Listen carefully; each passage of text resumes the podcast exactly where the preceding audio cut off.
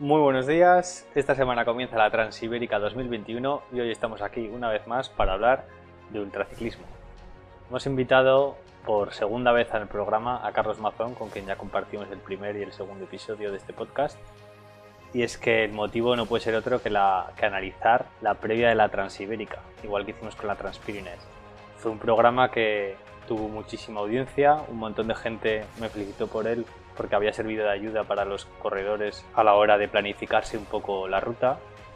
Y hemos pensado junto con Carlos volver a repetir este formato de programa que también volveremos a hacer con la Badlands en el próximo mes cuando se celebre. Así que en este programa vamos a, a analizar toda la ruta de la Transibérica, si eres un corredor que va a tomar parte este próximo sábado de la salida, seguro que te va a interesar un montón, vas a encontrar información que vale quilates, eh, seguro que sacarás consejos o ideas que igual no habías reparado en ellas a la hora de trazarte la ruta y, la estrategia. Y si no vas a, a participar en la Transibérica, como yo, que no lo voy a hacer, pues seguramente también te puede interesar ver cómo es un poco la planificación de estas carreras, cómo hacen los corredores a la hora de sentarse en el ordenador con un mapa delante semanas o meses antes de que empiece la carrera para un poco escoger la mejor estrategia. Antes de empezar con el análisis de la Transibérica, Carlos nos va a contar un poco su experiencia en la Three Peaks, carrera en la que quedó tercero y en la que llevó a su cuerpo y mente a límites más allá de lo desconocido, con tiradas larguísimas de más de 60 horas sin dormir. Quiero también aprovechar la ocasión para acordarnos de Olga Ivanova, una ciclista de ultrafondo, de ultradistancia, que falleció la semana pasada cuando fue atropellada por un coche en el lago Balaton en Hungría mientras participaba en la carrera de ultradistancia la North Cape 4000. Desconozco de quién fue la culpa, si algún despiste de ella o del coche que la atropelló, pero lo cierto es que esto nos debe hacer reflexionar a nosotros como ciclistas de tratar de tomar siempre las decisiones que menos nos comprometan nuestra integridad física, buscar siempre las carreteras menos transitadas por coches, ir bien siempre iluminados y también nos debe hacer reflexionar a nosotros como conductores cuando llevamos coche de tratar de ir con precaución, mantener siempre la distancia de seguridad cuando pasamos cerca de un ciclista y sobre todo también tratar de elegir carreteras en las que haya menos tráfico de ciclistas. Si puede ir por autovía, por carretera nacional en lugar de autovías autonómicas o, o comarcales, pues siempre podemos prevenir accidentes con ciclistas. El próximo sábado, además de la Transibérica, también comienza la Silk Road Mountain Race, una carrera de ultradistancia que se dice que es una de las más duras del mundo, que recorre parajes inhóspitos en el Kirguistán. Así que ya sabéis, seguidnos en las redes sociales de Ciclofactoría, porque a partir de la semana próxima, a partir del sábado día 14 de agosto, vamos a hacer un buen seguimiento tanto de la Transibérica como de la Silk Road Mountain Race. Y antes de pasar a la entrevista con Carlos Mazón, me gustaría presentaros también un podcast que descubrí el otro día que se llama La Escapada Cultura Ciclista. Y es que cuando me parece que en el primer episodio de, este podcast yo dije que era que Construyendo Ultraciclismo era el primer podcast sobre ultradistancia en castellano. Lo, lo, dije un poco por desconocimiento porque había buscado por ahí y no había encontrado. Pero luego descubrí, gracias a un amigo que me recomendó ese otro podcast, que tratan temática súper parecida a la nuestra. Les encanta también la ultradistancia y además he compartido parrilla de salida con Adai, uno de los que lleva el podcast en la pasada Transpirines. Y nada, desde aquí os recomiendo una escuchada que tienen programas súper interesantes y también hacen crónicas de carreras e incluso previas como el año pasado hicieron de la Transibérica. Así que después de esta introducción un tanto extendida, os doy la bienvenida al séptimo episodio del podcast de Ciclofactoría Construyendo Ultraciclismo y os dejo con Carlos Mazón.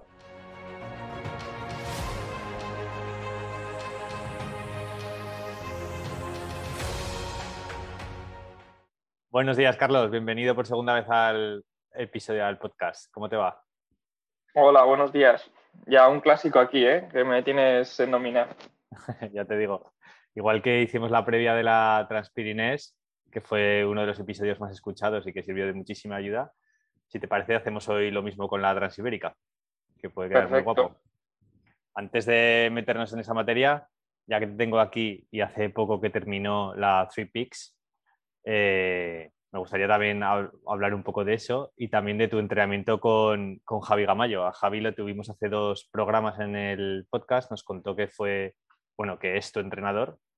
Cuéntanos un poco cómo es tu experiencia con él, cómo es tu experiencia en general, cómo ha cambiado tu entrenamiento desde que te entrenabas tú solo, te entrenabas a que decidiste ponerte en manos de Javi. Sí, eh, al final llevo desde 2015, cuando acabé la, eh, la Trans American Bike Race, que, decidí ¿no? el, buscar un, preparador físico. En 2016 y 2017 estuve con un médico deportivo que también es entrenador y con el que aprendí bastante de, pues, de cómo entrenar, de pues, los básicos, ¿no? Al final es de la vieja escuela y por suerte pues este, este señor pues eh, ya lleva muchos años entrenando con, potencia y bueno, es eh, Joseba Barrón, que tiene varios libros de, entrenar con vatios, etcétera. Y, bueno, pues eh, aprendí un poco la tónica, ¿no? De cómo, cómo estructurar los entrenamientos y los básicos. ¿Y cómo has visto en qué ha cambiado el, el paso un poco de la vieja escuela, de este señor a, Javi, que quizá un entrenador no sé si vendrá con un librillo nuevo, más actualizado o, cómo es el tema. Sí, eh, bueno, estuve un año ahí sin, sin, entrenamiento y me di cuenta de que necesitaba tener a alguien un poco detrás, sobre todo por el aspecto psicológico ¿no? y de, moral, ¿no? que hay días y, y, épocas del año donde necesitas más motivación para entrenar, sobre todo en invierno, y, bueno, pues por eso acabé conociendo a Javi y, me, bueno, ya le conocía de antemano, pero bueno, eh, se ofrecía a llevarme los entrenamientos, estructurármelos y, como tú comentas, ¿no? Al final, pues eh, tiene igual menos experiencia, pero también tiene pues conocimientos nuevos y, trata siempre de, pensar eh, un poco diferente e intentar cargar menos de, volumen, ¿no? Que al final se enfoca más en fuerza y en core que en, horas y en kilómetros. Entonces, pues eso, eh, acabo haciendo menos kilómetros de los que me gustarían y es una batalla entre pues eh, intentar hacer más kilómetros y, y eso, mis ideas, ¿no? De que a veces, pues eso, pienso que no son suficientes kilómetros, que hace falta hacer un rodaje bastante elevado, etcétera. Y, bueno, los, los, de Javi de no, no, llegar fresco, es más, más importante eh, la fuerza que el volumen y, tal, ¿no? Entonces, bueno, está, está, bien porque a veces pues fallo entrenamientos que por motivos laborales y, y de gestión no, no, me da tiempo y pues eh, intento compensarlos y bueno, siempre andamos ahí lidiando pero me viene bien porque son muchos días pues eh, saco tiempo donde no lo tengo para cumplir los entrenamientos o para no fallar demasiados seguidos y, que me eche la bronca, ¿no? Entonces está, bien. Supongo, claro, si te autoentrenas al final es muy fácil encontrar excusas para no salir a entrenar un día, pero si le debes un poco la planificación a alguien externo, como que igual eso te, te hace salir a pedalear cuando algún día pues te quedarías en la cama. Claro, y sobre todo el tema de lluvia o, salir de tarde-noche, o hay días que no, apetece, o, estás, estás, con fatiga, o te crees que estás cansado y tal, y dices, uff, me da pereza, ¿no? Y para romper un poco la pereza está, está bien, y sobre todo que luego siempre se pueden buscar alternativas, ¿no? Pues haces un poco más corto, o, haces rodillo, o, modificas, ¿no? Pero ya tienes un poco la, presencia o el conocimiento de que esta semana te tocaba X y, y, lo tienes presente, que si lo no te lo gestionas o no, lo pones tú en el calendario, es más complicado. Y si te lo gestionas tú mismo, pues tampoco tienes esa presión, ¿no? Ese deber. Está, está bien y es por lo que me gusta. Yo creo que es importante tener a alguien que te, te estructure el, entrenamiento. Desde luego. Oye, en la Free Picks, la carrera que ya analizamos más o menos con Javi, salisteis juntos. Eh, a él le tocó la tormenta esta y luego la, la lesión que la acabó haciendo retirarse. Tú estuviste yendo en cabeza toda la carrera. En el top 5 estuviste tercero, no sé si llegaste a estar segundo. Y después de que acabas la carrera, hablé contigo por teléfono y me contaste lo que te pasó después de tantísimas horas sin dormir, cuando ya habías cruzado, habías subido ya el último puerto del Tourmalet y estabas ya por Aragón yendo a, a Meta, a Barcelona. Que cuéntanos cómo fue, cuántas horas te pegaste en total sin dormir, pedaleando. Demasiadas. Eh, de salida creo que hice 60, 60 horas del tirón, que no había hecho nunca. Eh, había, y de bicicleta creo que 53, está por Strava. Entonces fue una tirada muy larga. Hice 1150 kilómetros y bueno, el no haber parado la segunda noche sí que me permitió eso, eh, estar adelante y librar, el llegar al, control 2 sin, sin que me pillase de pleno la tormenta, porque esa misma noche ya se vino el mal tiempo y, justo a las 11 pues coroné, coroné el control 2 y, ya pues eh, libre lo, peor que vino al día siguiente y que se comieron pues del 5 creo para atrás. Y lo que comentabas de, bueno, lo que te comenté de, de Graus, pues es eh, la segunda vez que, intento parar en Graus a dormir, que tenía 15 kilómetros de bajada y tampoco llegué a Graus a dormir, que me quedé a 5 kilómetros, eh, paré y, descansé en la, cuneta, pero sin ser consciente, ¿no? Cuando me despierto, cuando me doy cuenta de que no he llegado a Graus, pues es como sorpresa, ¿no? Me sorprendo a mí mismo decir, ¿qué coño hago aquí? que no he llegado a, Graus y que no he parado a dormir. O sea, necesito dormir y, estoy en un banco, no sé dónde estaba, pero anteriormente había estado dos, tres horas eh, inconsciente, entre comillas. Vaya historia. Eh, y sin saber qué, hice, ¿no? Y, en Strava, bueno, está el, el, track y en un repecho hice como tres o cuatro series subiendo y bajando, porque pues debía llegar al alto y no sé muy bien por qué razón, dar la vuelta y volver para abajo, pero hacia el mismo lado. Y claro, pues en algún momento vería que el track está, está mal, daría la vuelta y volvería para arriba. Y esto ya me ha pasado, algún año también me, ha pasado. Y eso tú no te acuerdas. Ya no es problema de navegación, es estar largo. eres consciente, es como si fueras. Bueno, tengo un ligero recuerdo, pero no lo, lo, tienes ya tan automatizado el dar pedales y el seguir la línea que, que es un proceso, eso, pues mecánico. Entonces, al final, eh, tu, cerebro lo omite. Es, peligroso, ¿no? Pues al final cometes errores y ya te digo que errores tan tontos como el, retroceder, ¿no? Y es un problema también generado o derivado de Garmin, que cuando paras te suele dar el giro de 180 grados en el mapa. Entonces, claro, mm, el cerebro o la mente cuando ve que la flechita te marca para abajo, no es consciente de si es rosita, es morado o es azul. Ve la flechita para abajo y, sigue la flechita como un hámster. Entonces, pues eh, de forma automática yo sigo la flechita y, no te paras a pensar, ¿no? Pues que vienes de estar parado y que la flechita no marca para abajo en realidad. Y esa chorrada que, que podía ser obvia, pues en ciertos momentos no, no es tan obvia. La navegación es complicada, es sin duda uno de los puntos fuertes de estas carreras, lo que hay que saber controlar. Y lo de la privación de sueño es alucinante. Las alucinaciones, valga la redundancia, que te pueden hacer pasar. O sea, es como si estuvieras borracho en la semana grande de Bilbao o algo así, que tener ahí un lapsus de tiempo, no acordarte. Yo, que estoy ahora también un poco entrenando esa faceta de de pedalear sin dormir bastantes kilómetros de noche, espero no llegar a ese punto nunca, de tener ahí un, un lapsus mental de dos horas, tres, no saber qué he hecho, si he ido para adelante, para atrás. Pero bueno, eso es lo que tiene el no dormir y la gestión del sueño.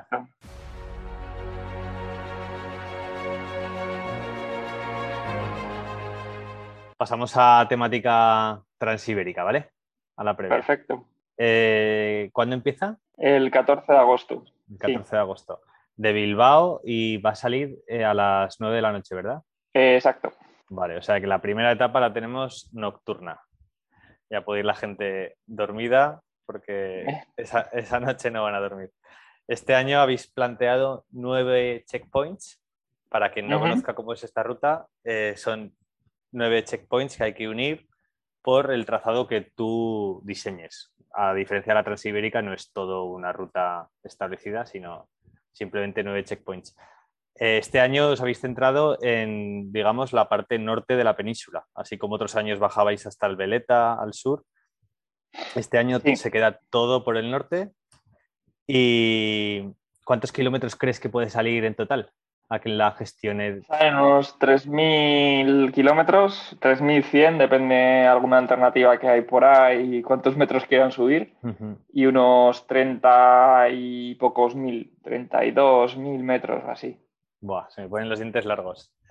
Me encantaría. He estado mirando yo el mapa y ayudando un poco a mi amigo Justinas a planificar alguna ruta. Y, y si la, ruta va por el norte de España, entre otras cosas, bueno, eh, quería hacer algo diferente mm, a otros años y bueno, la, vuelta también suele hacer, ¿no? A veces temáticas y, cosas un poco diferentes, ¿no? De, lo que puede ser un plano más circular o, una ruta pues que, intente abarcar todo, ¿no? Al final, con 3.000 kilómetros eh, eh se dice, circunvalar la península es, complicado porque al final eh, pues también te, quitas el centro de, la península y no puedes ver todo.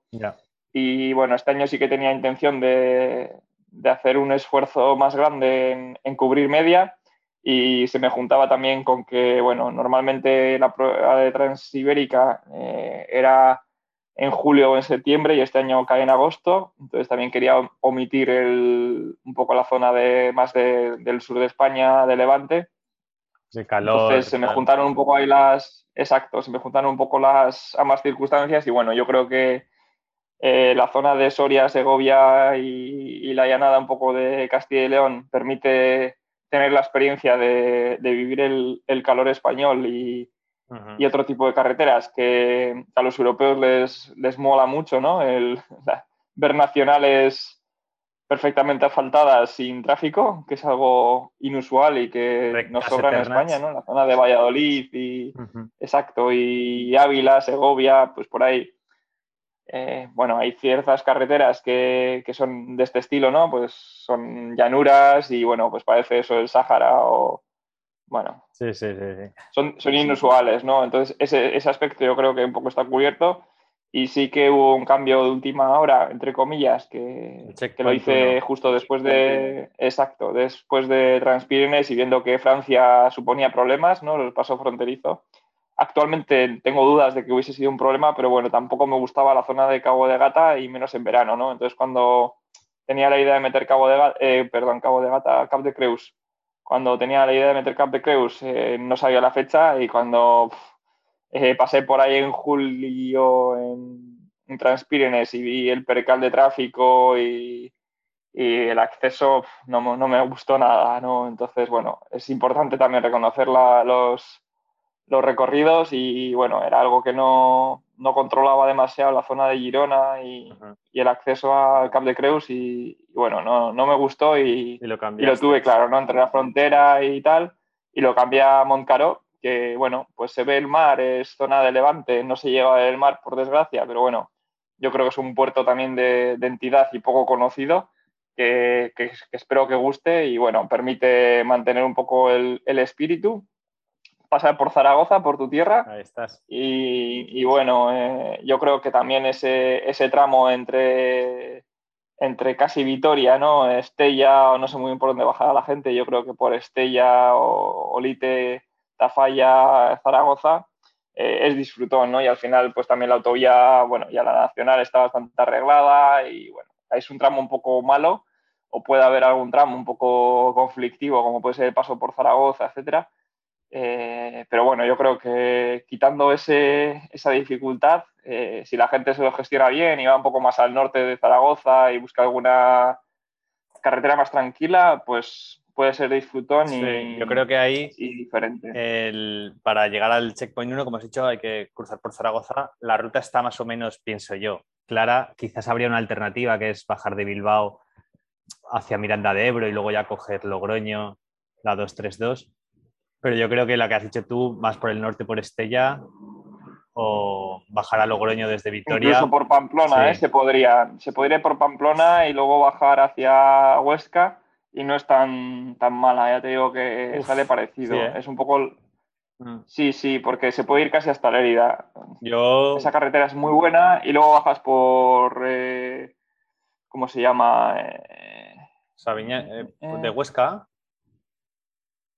hacia. joder, me saldrá el nombre. Lo Arrey por ahí. Eh, Barbastro, Ah. creo que eso, eso es. No, yo creo que ahí te Es- es- yo creo que ahí se va bastante. Haces más kilómetros, sí. Yo creo que Sí, la- se va bastante, pero te permite bajar y subir por el mismo lado, que igual alguno puede dejar mochilas o alguna historia para ir a Huesca, no sé. Yo creo que la buena sería la de tratar de bueno, hacer como una diagonal de Bilbao a, a Logroño o a la zona de Calahorra y ahí ya coger la recta que va de Calahorra a Tudela, que es realmente bajar la depresión del Ebro. Esa la hice yo hace poco en Nocturna Eso es. y es, yo creo que recomendaría, viendo haber, habiendo estudiado un par de alternativas, yo creo que es la que recomendaría porque tiene un desnivel bastante negativo incluso. Por Caspe, ¿no? Bujaraloz. No, eso después de Zaragoza. Vale. Eso después de Antes de Zaragoza, por, por el Tauste o. Eso es, antes de Zaragoza, coger la, digamos, la paralela a la Nacional 232, Calahorra, Tudela, y ahí... Lo que te decía de Olite, ¿no? Olite, Tudela. es. Y ahí, quien, ahí sí que, en Tudela, hay dos opciones, veo yo. Quien vaya con gravel... Para la nacional y un poco más para arriba, ¿no? No, pero quien vaya con gravel y no vaya a disputar la- el tiempo, puede cogerse el canal y venir a Zaragoza, el canal canal, de- ah, el canal imperial, imperial. y cogerlo en Tudela y te llega hasta final de Zaragoza. te- es una recta de tierra que quien no vaya a disputar la general puede hacerse ahí un tramo bastante cómodo. Y quien no, quien la vaya a disputar, pues buscarse las habichuelas en la entrada de Zaragoza que, que me han estado contactando mucha gente de cómo entraría yo a Zaragoza viniendo desde Tudela y como también he hecho yo un poco de pruebas para decir- mandarle a mi amigo Justinas que quedó cuarto en la Transpirines voy a publicar en mi perfil de Strava una ruta de cómo sería entrar y salir de Zaragoza para quien le pueda servir porque Te refieres al tramo de Utebo, ¿no? Es un de lío, sí, que- al tramo de Alagón. que hay- Cuando llegas a Alagón, Vale, sí, bueno. ahí de Alagón a Utebo, por la de autovía. Alagón a Utebo es un Mm. lío. Entonces voy a, a grabar ahí un track para que le pueda servir y también la salida, que yo creo que la salida buena yo diría que es la, la que va la- siguiendo la Nacional 232, la que pasa por el Burgo de Ebro en lugar de la Nacional 2 de Bujaraloz. Vale.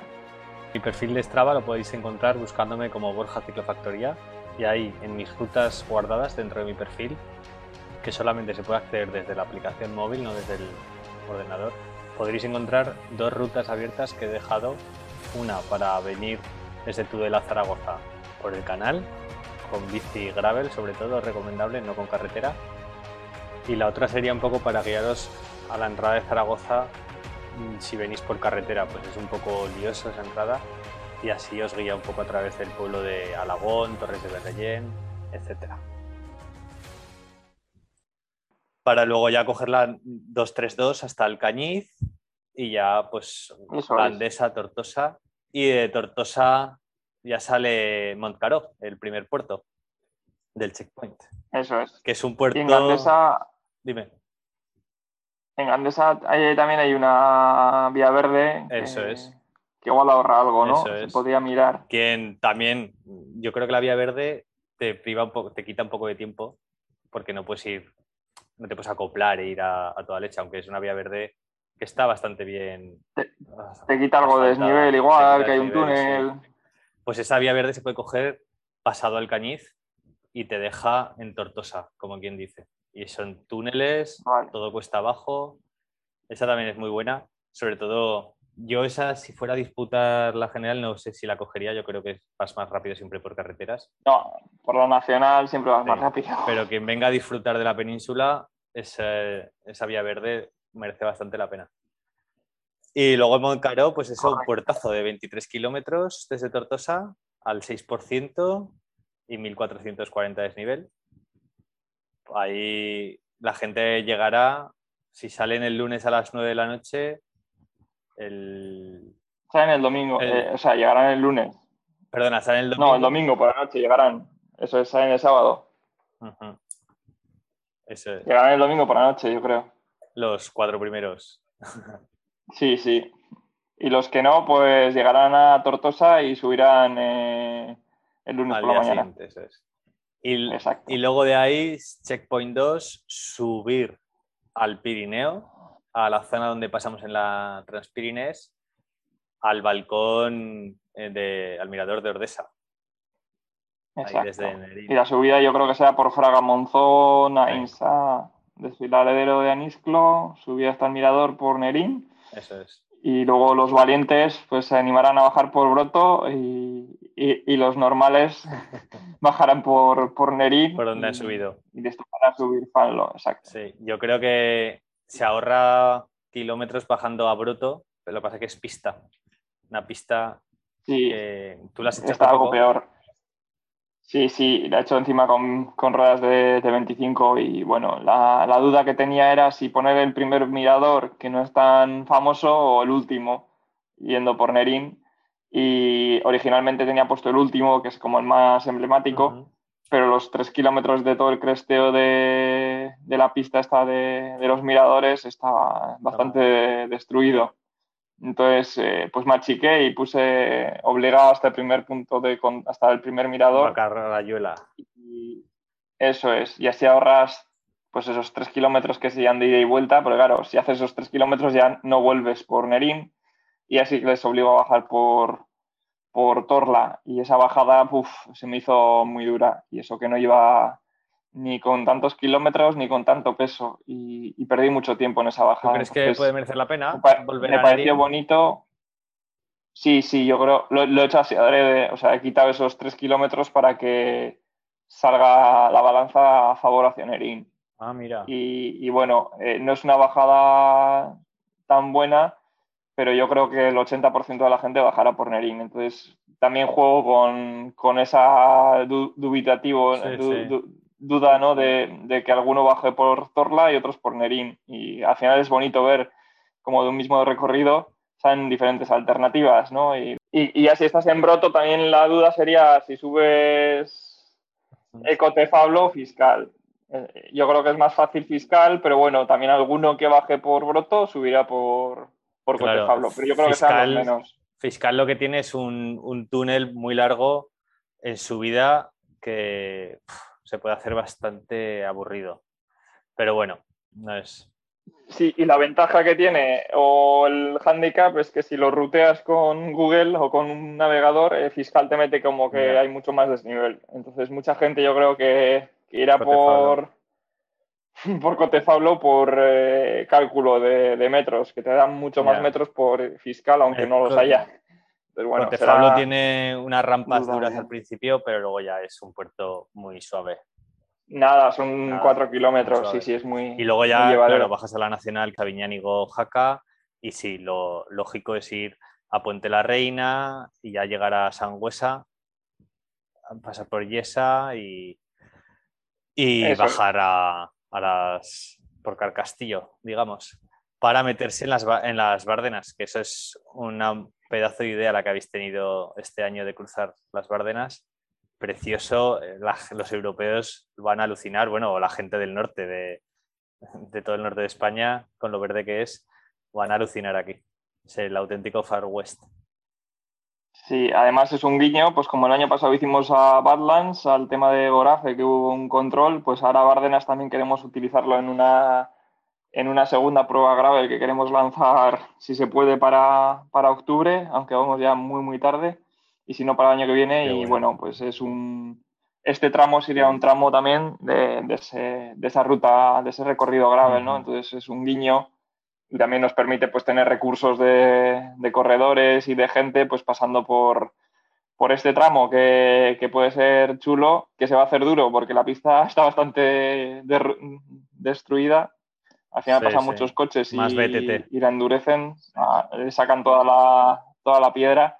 Pero bueno, yo creo que yendo despacio y, y sin lightweights no, no creo que sea problema. Al final es, un poco también el, el probar la mecánica. Eh, los dos, bueno, el, CP2 y CP3 están puestos con, con gravel un poco también para que sea salvable ¿no? los problemas mecánicos, que no sean decisorios o, que no, delimiten o no marquen mucho la carrera si, si los hubiesen los problemas.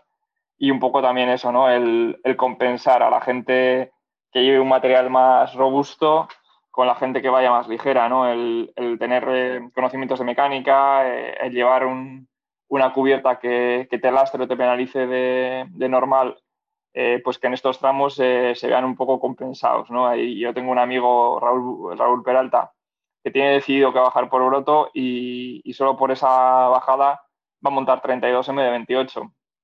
Entonces, claro, va, a ir con un poco más de cubierta y, solamente pensando en, eso, ¿no? En, poder eh, ir eh, por tramos eh, de tierra sin, tanto problema, ¿no? Entonces, pues, en, cierta, en cierta medida, pues se tiene que ver compensado, ¿no? Que ese, ese lastre que va a llevar durante 3.000 kilómetros, esos 40, pues tenga algún beneficio y le permita, ¿no? El, el ganar algo. Pues en Broto igual ahorra yo qué sé, 8 o 10 kilómetros y, en, en Bárdenas, pues eso, pues puede, podrá ir un poco más rápido. Desde luego aquí seguro que nadie viene con 25, lo mínimo será 28 y imagino que muchos vendrán con, con 32 o 35 alguno también. De, de, las Bárdenas volvemos a un poco a Aragón, bajamos hasta Teruel, Albarracín, esos serán unos 250 kilómetros al, pueblo de, Albarracín, que es precioso. Supongo que ahí has querido meter algo un poco cultural, ¿no? Alguna ciudad. Sí, sí, bueno, un guiño también a Montañas Vacías, que ya lo hubo el año, hace dos años. Y bueno, la zona de, Teruel que, es muy chula, es más inhóspita y, bueno, yo creo que, también es disfrutona, ¿no? la soledad de esas carreteras perdidas y, el contraste ¿no? de los pueblos que hay, que hay por ahí medio, medio abandonados, etcétera, yo creo que queda un puntito y, y bueno, Albarracín que, que es un pueblo pintoresco. Y para salir de Albarracín, que ya ahí nos metemos hacia, hacia el centro de la península, a la Sierra de Guadarrama, que son 265 kilómetros más o menos, hasta que llegas al... Bueno, a mí me salen 300 de algo, 300 algo hasta el final del, del parkour. ¿no? Claro, yo cuento más o menos. Vale. No, no, hasta el comienzo, ¿eh? 300. Ah, sí, ¿eh? pues ya te pasaré yo el track que he hecho. ya, ya, lo, ya, lo, compartiremos. Sí, sí, me salían de, de, CP3 a CP4, me salen 260 y de CP4 a CP5 ahí, 300. de CP3 a CP4 también hay un par de alternativas, he estado mirando tres y yo me quedo con una que son 265 y desnivel.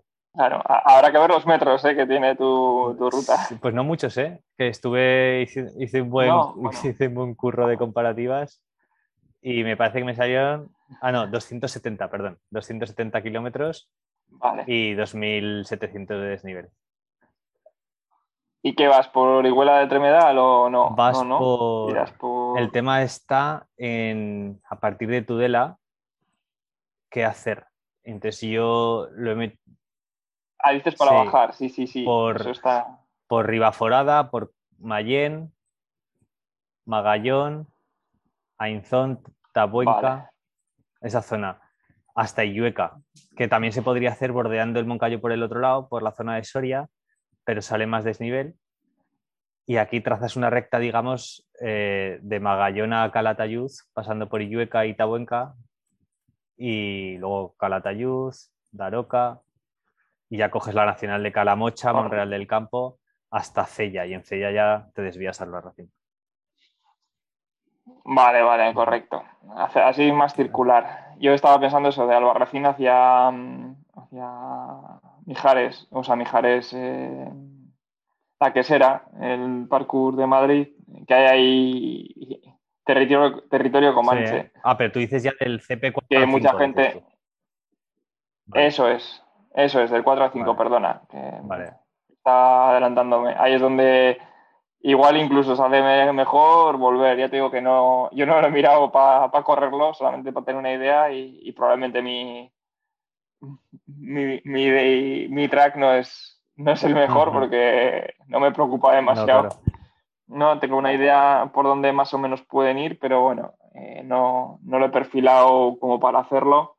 Y, me gustaría que se metiesen por, todo el meollo ¿no? de, de lo que es eh, pues montañas, vacías. Pero bueno, yo creo que ahí. No sé si será rentable o volverán para atrás y, y tirarán por Aragón. Mm y por, yo trazado, carreteras más Yo he trazado en el que yo he hecho de prueba, he trazado una recta por dentro de montañas vacías, digamos, por Bronchales, Orihuela Tremedal, Checa, hasta subir a Molina de Aragón. Mi idea es que pasen por Orihuela, pero claro, es optativo. Entonces, igual gente vuelve para Cella y tira por la Nacional para atrás, o yo qué sé. Yo creo que no merece la pena porque son muchísimos kilómetros. yo creo que no merece la pena. Entonces, es lo, bonito, ¿no? El, que crucen y, que se coman ahí un territorio comanche sin, sin que sea, entre comillas, obligado, ¿no? Yo les he dejado en las puertas de.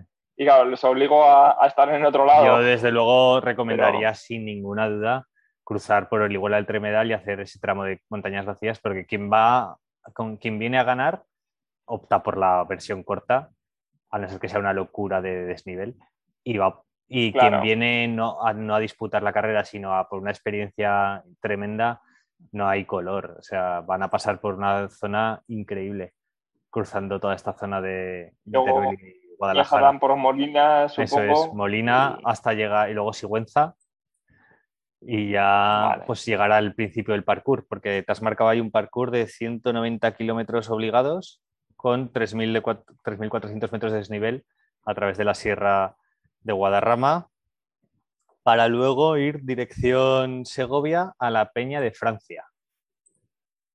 Que en el handbook habéis puesto que, que, Peña de Francia se le conoce un poco como el Mont Ventoux español. ¿Eso por qué? Por lo despoblado que está arriba, por el viento por la antena. Ah, no, eso me lo he inventado, ¿eh? vale. Por las últimas curvas, que al final, eh, no sé si conoces o has estado, pero si lo accedes desde las Batuecas, por donde se sube en el parkour este obligado, las Batuecas es un puerto muy, muy chulo, que tiene, pues, no sé, son 15 herraduras seguidas y bueno, es un puerto muy llevadero tiene alguna rampa al 8 o 9%, pero en general los kilómetros son al 6-7. Y, bueno, es, una subida, ya te digo, dura. Al final desgasta por, kilómetros más que por, desnivel. Y, desde donde se accede no es tan inhóspito, porque sí que subes todo el rato por un pinar y, bueno, pasas por la alberca, que es un pueblo también pintoresco pero pues es una subida más llevadera. Y luego sí que el tramo de, ya de, Peña de Francia en sí se accede a un collado y, Peña de Francia es como Momentú, que tiene dos, tres, tres accesos de, carretera y bueno, tendría uno de, gravel.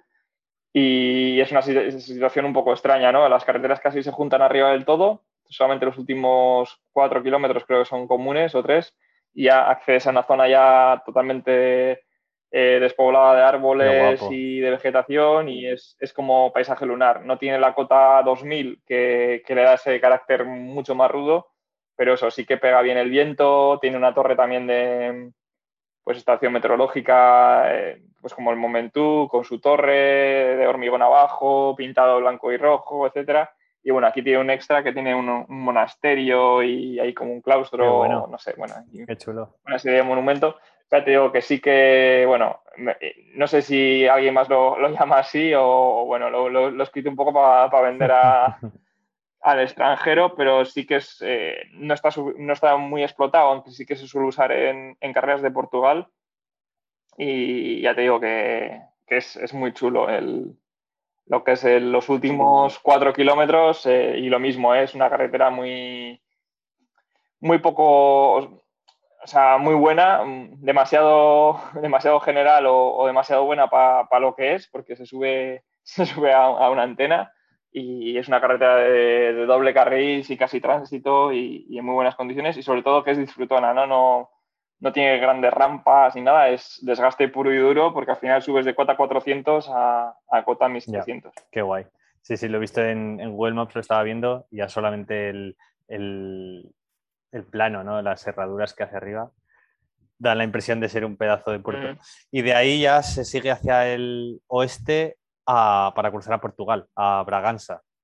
Otra vez metemos ahí una ciudad pintoresca tipo del Barracín, ¿no? casco urbano con castillo y tal. Sí, bueno, como casi todos los pueblos de, Portugal con el suelo empedrado y bueno, tiene, tiene una torre, un, un, castillo torre, eso es. Y bueno, por pisar un poco Portugal, Portugal eh, ya históricamente tiene mala reputación por, por el tráfico eh, y las carreteras. Y bueno, pues este año es un guiño, pero intentando pisar lo mínimo posible, solamente pues por, por hacer un, un tic y, por el, tránsito, ¿no? El paso de frontera y tal, que siempre pues es algo que motiva a la gente que, hace la prueba, ¿no? El, pasar fronteras y hacerlo un poco más internacional.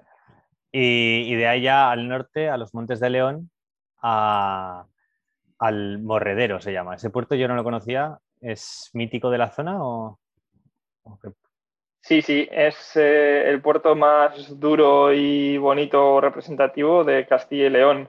Es poco conocido, eh, pero bueno, eh, su versión buena eh, por decir algo, es la de Ponferrada, donde tienes una subida también brutal, eh, se llama el Llano de las Ovejas, y, luego ya se, coronaría en el, en el morredero. Y esto está hecho un poco trampa, porque también está puesto casi en bajada, ¿no? Eh, desde donde está puesto es un parkour en subida, tiene la subida del morredero y luego el llano de las ovejas y la bajada hacia, hacia Ponferrada es la subida más dura, es más corta que por el lado de Ponferrada, pero es espectacular. Y encierra un, puerto previo que, va a ser obligado eh, para venir desde Quintanilla de Losada. Y es un puerto casi tan duro como el propio parkour. Entonces, la gente no sé muy bien cómo lo va a gestionar porque no hay alternativa y se van a tener que, subir eh, uno o dos pueblos, o sea, uno o dos puertos desde Puebla de Sanabria. Qué guay. Entonces va a estar chulo y también hay dos alternativas que son parecidas para ir hasta, hasta Truchas, creo que se llama el pueblo. Entonces ahí tienes eh, también un, un collado, un puerto, no sé cómo se llama, puerto, ah, no me acuerdo, pero bueno. Hay un puerto que ya te digo que va a hacer más daño que el propio parque. Entonces, eh, a mí esas cosas me gustan porque al final eso eh, es lo inesperado, ¿no? La gente sí que lo puede igual saber o intuir cuando lo hace el recorrido, pero claro, como no está marcado, pues parece que no, no, es lo importante. Es un puerto duro, pero es más duro de lo que es, porque puede haber sido el, tramo obligado eh, íntegro o más largo y, ya se desvelaría ¿no? todo lo que hay, pues un poco como Albarracín. Albarracín es un, punto inocente, entre comillas, pero que es territorio común. Y cuando termina el checkpoint 8, en el morredero, ahí claro, yo en la zona no me la conozco in situ, solamente de haberla estudiado aquí la altimetría y el, mapa. Lo lógico quizás sería bajar ya toda la, hasta la bajada hasta Ponferrada para luego dirigirte hacia el norte, hacia los lagos de Cuadonga, pero creo que habría otra alternativa, que no sé si la conoces, que sería, me imagino que implica gravel o no sé si igual es hasta sendero para andar, pero que sería una, después de donde marcas el checkpoint, al poco después coger una pista a la derecha hacia Pobladura de la Sierra. Y de Pobladura de la Sierra, ahí ya sí que se marca una carretera comarcal que va a Molina Ferrera, Lucillo de Samoza, etcétera. Entonces lo tienes controlado, ¿sabes a la pista que me refiero? Que igual es un sendero, igual me equivoco, ¿eh? Pero... Eh, dudo, ¿eh? Que se puede hacer eso de... Sí, dudas, vale. Es que no sé muy bien desde dónde se coge. Luego saldrías a, a, Santa Coloma, ¿no? De Somoza. Sales, pasado el checkpoint, sigues bajándolo un poco y llegas a Pobladura de la Sierra habrá que mirarlo. Ya te digo que ojalá, ojalá que dé margen y esas cosas son las que puedan. Yo desde luego sé que ir esta Ponferrada es mucha vuelta y es un poco la gracia y que con eso se, ahorra León, salvo que hagas alguna locura que se pueda o alguna alternativa. Yo si estuviera en carrera me, asomaría al balcón, me asomaría a ver este, este, bueno, por lo menos me metería un kilómetro a ver cómo es porque te ahorras muchísima panzada de kilómetros. Muchísimo, sí, sí, sí. si el precio es portear la bici 8 Dos kilómetros, sería, ¿no? Sí, haces una como yo en, en Three Peaks. Claro. Y ya llegas a Pobladura de la Sierra y ahí ya sabes que estás en seguro, que ahí ya hay carretera para ya ir dirección a Astorga, habrá quien cruce Astorga, habrá quien lo bordee y la subida estrella, los lagos de Covadonga. ¿Cuántos metros es los lagos de Covadonga? Eh, mil, mil y poco, ¿eh? No Ah, mil cien vale. o... Sí, sí, sí. Lo único que se sube desde 200 y, y bueno, no tiene mucho desnivel, pero tiene muchas rampas.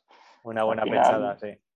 Sí, los datos al final son, son bastante light, eh, son 12 al 7, pero claro, tiene varios kilómetros al, al 10% y con rampas del 16, ¿no? El tramo de la huesera es casi 500 metros al 16 o 17 y, y se hará duro.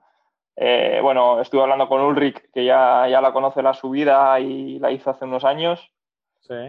pues bueno, ya se la conoce y sabe lo que hay. Eh, yo dudaba también entre meter eh, Angliru o, o Hitu de Scanandi, pero Hitu ahora estaba en obras y, y no sabía si iba a estar acabado para, para la fecha. Encima en verano tiene mucho tráfico. Y la ventaja de Lagos es que, bueno, el acceso es restringido y en principio pues solamente acceden autobuses y tal. Entonces, bueno, eh, está más, más controlado.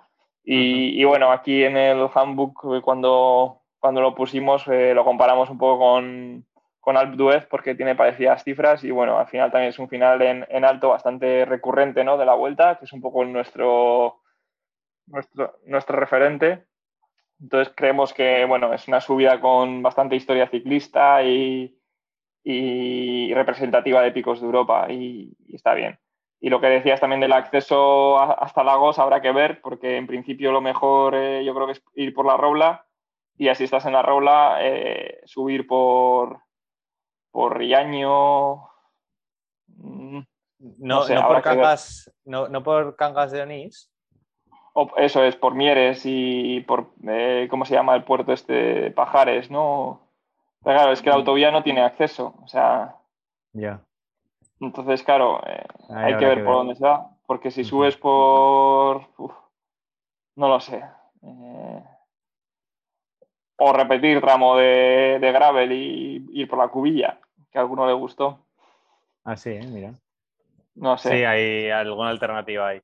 Ese es el checkpoint alternativas. 9 y luego ya se baja de Lagos de Covadonga. Supongo que por el Y a- mismo lado que lo hayan subido.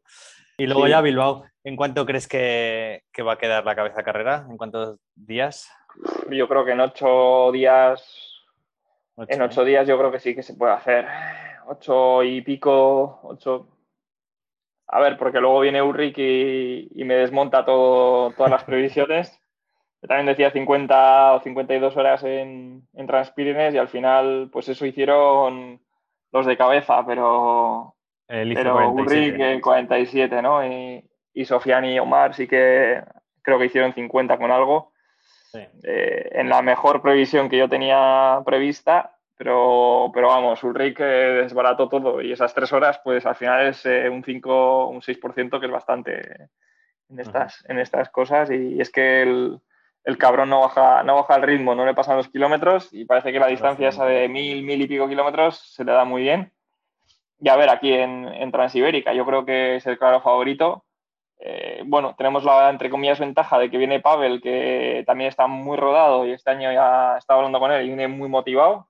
Sí, y bueno. Justinas también es un, un perro viejo que, que bueno, eh, no tiene tanta igual Experiencia. eh, experiencia, pero yo creo que también son, yo creo, de los tres favoritos en, en este año. por suerte viene también, con eh, mucho hambre. Eh, Pero se midió por así me gusta. se midió por primera vez contra Ulrich en la Transpirines, ha visto en lo que falló, en lo que es bueno Ulrich, y te digo yo que tengo mucha relación con él, que viene con mucho, mucho hambre. ¿Hay alguien más que creas que puede pelear el podio para tenerlo en cuenta? Bueno, vuelve el Richard, pero esta vez vi- vienen parejas. Al final eh, ha podido venir su hijo. Su hijo anda compitiendo en, bueno, en, en- creo que es élite o sub-23, creo. No sé, no sé cómo van las pruebas en Reino Unido. Pero bueno, anda, anda compitiendo y exacto, es un muy charraco. Y el Richard está súper motivado, eh, anda muchísimos kilómetros, creo que está jubilado o medio jubilado. Y bueno, el año pasado creo que acabó tercero. Y, y bueno, pues es, es mayor, pero anda, anda muy fino. yo creo que con la experiencia que tiene y, con el físico del hijo es la, favorita a ganar en parejas. ¿Y de las chicas? Y de chicas vienen dos potentes, eh, Ana Orenz y Alina, la polaca. Ana Orenz ya quedó top 10 en la primera Transpirines. Y creo que acabó octava, exacto. Y, bueno, eh, la distancia más larga le beneficia. En Pirineos, bueno, eh, al final son tres días que es un hándicap importante para superar eh, porque el físico se nota, pero bueno, a partir de eso, de dos, tres días, ya influye más la gestión de paradas y, y la resistencia, y yo creo que, y el sueño que comentábamos antes, y yo creo que Ana también pues, puede andar en, en un top 5 fácil, ¿eh? y sin, no, no, incluso más. Grande. ¿Cómo? Qué bueno. Sí, sí, sí. No, muy grande, digo. Sí, sí, y Alina igual, es otra, otra, otra hueso duro y, yo creo que también, o sea, top 10 seguro que la hacen las dos, eh, eh, sí, sí, seguro. Y, y, espero que den espectáculo, ya te digo que ambas llevan cobertura mediática o bueno, o van a tener algo de, visibilidad, o eso espero. Y, a ver, a ver si, si, dan espectáculo y que sería, sería bonito verlas ahí adelante y, bueno, que tengan representación y ojalá que estén luchando por, por ganar la prueba. Magnífico, no queda nada, ya es este mismo sábado, así que vamos a estar con el Dot Watcher abierto. En las redes de Ciclofactoría iremos haciendo un poco de seguimiento también aunque no corramos ninguno de los dos, ni Kiko ni, yo. Y nada, yo creo que a la gente que vaya a venirla a correr o, la, tenga interés en seguirla, este, después de este análisis, de este programa, yo creo que les habrá servido de bastante ayuda, ¿no? De cómo organizarse un poco sí, la, eso, ruta. Eso espero. Y bueno, también el, si tu información ¿no? del paso por Zaragoza puede ayudar a alguien genial, y sobre todo también eh, a los eh, hoy escuchantes que, se dice ¿no? que, que, sean dot watcher, que se animen ¿no? a, a poder eh, acercarse a alguno de los controles, que es igual los puntos más fáciles de, de seguimiento, a, pues a verles pasar o animarles, que, yo creo que es una experiencia chula y, y, bueno, yo creo que es digno de, de poder verles y de poder seguir la carrera en, en vivo yo creo que el paso por Madrid eh, también facilita ¿no? que, muchos cicloturistas, aficionados y, seguidores puedan acercarse y hacer algún tramo con,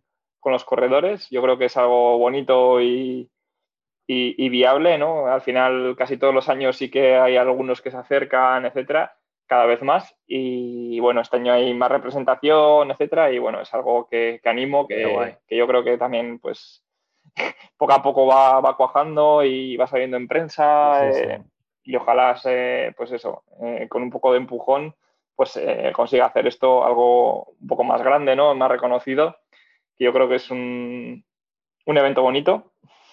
Está mal que lo diga yo, pero bueno, pues tiene la, el espíritu ese un poco nostálgico, el, asunto de, pues, de ser una carrera, de, compararse un poco con, la vuelta y, bueno. bueno, al final es un poco como era la, vuelta a España en sus inicios, un recorrido sin, sin transfers de un punto a otro, sino todo con la bicicleta, pues a lo largo de, en este caso no toda la península, sino la parte norte, la mitad norte, lo cual es eso, un poco volver un poco a los orígenes de este, de este deporte. A mí esta semana que viene me va a pillar de vacaciones, no voy a estar en Zaragoza, pero voy a estar de cicloturismo tranquilo, relajado por el norte, por el Pirineo, así que a ver si cuando pasen por la zona de, de eso, de Nerín y bajen hacia Sabiñánigo, a ver si me pilla a mí por ahí por la zona. Y lo que tú dices, como voy a estar mirando el Dot Watcher a ver dónde están los puntitos, si me puedo salir ahí a la mitad de la ruta a dar algún bidón o, o ánimos, pues ahí, ahí me tendrán. Ojalá, ojalá me pille de camino. Genial. Pues eh, gracias y gracias por, por, estar al seguimiento de, de las pruebas de ultrafondo.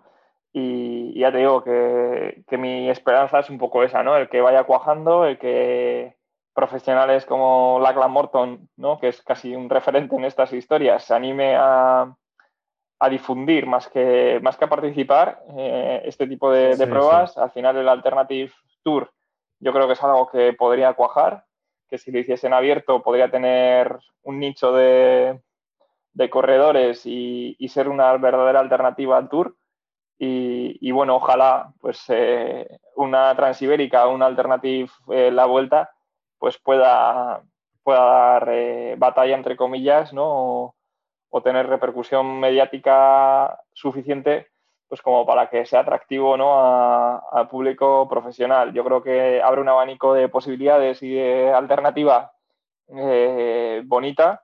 Y, bueno, ese marco ya nos lo puso Lagla Morton el año pasado en Badlands y este año ha hecho un guiño muy bueno con el Alternative Tour, ¿no? Yo creo que eso es bueno, aunque sea casi a título personal, ¿no? Eh, en, la persona de Lachlan Morton, pero pues para mí es un orgullo y, un referente el, que, el haga este tipo de cosas y vamos, iba a decir, lo valoro, eh, me parece, ya te digo, la hostia y, eso, pues que, que, poco a poco se va moviendo este, este mundillo y bueno, sin pretensiones de, masificarse ni de, ni de ser lo que no somos, pero bueno, poco a poco pues va creciendo el número de participación y, yo creo que, poco a poco va, cuajando y va, haciéndose mm, un huequito, ¿no? Y, un referente que, eso también pues eh, anima, ¿no? A, seguir eh, dedicándote tiempo y... A, ti como organizador y alguien que se, que se dedica a esto en cuerpo y alma,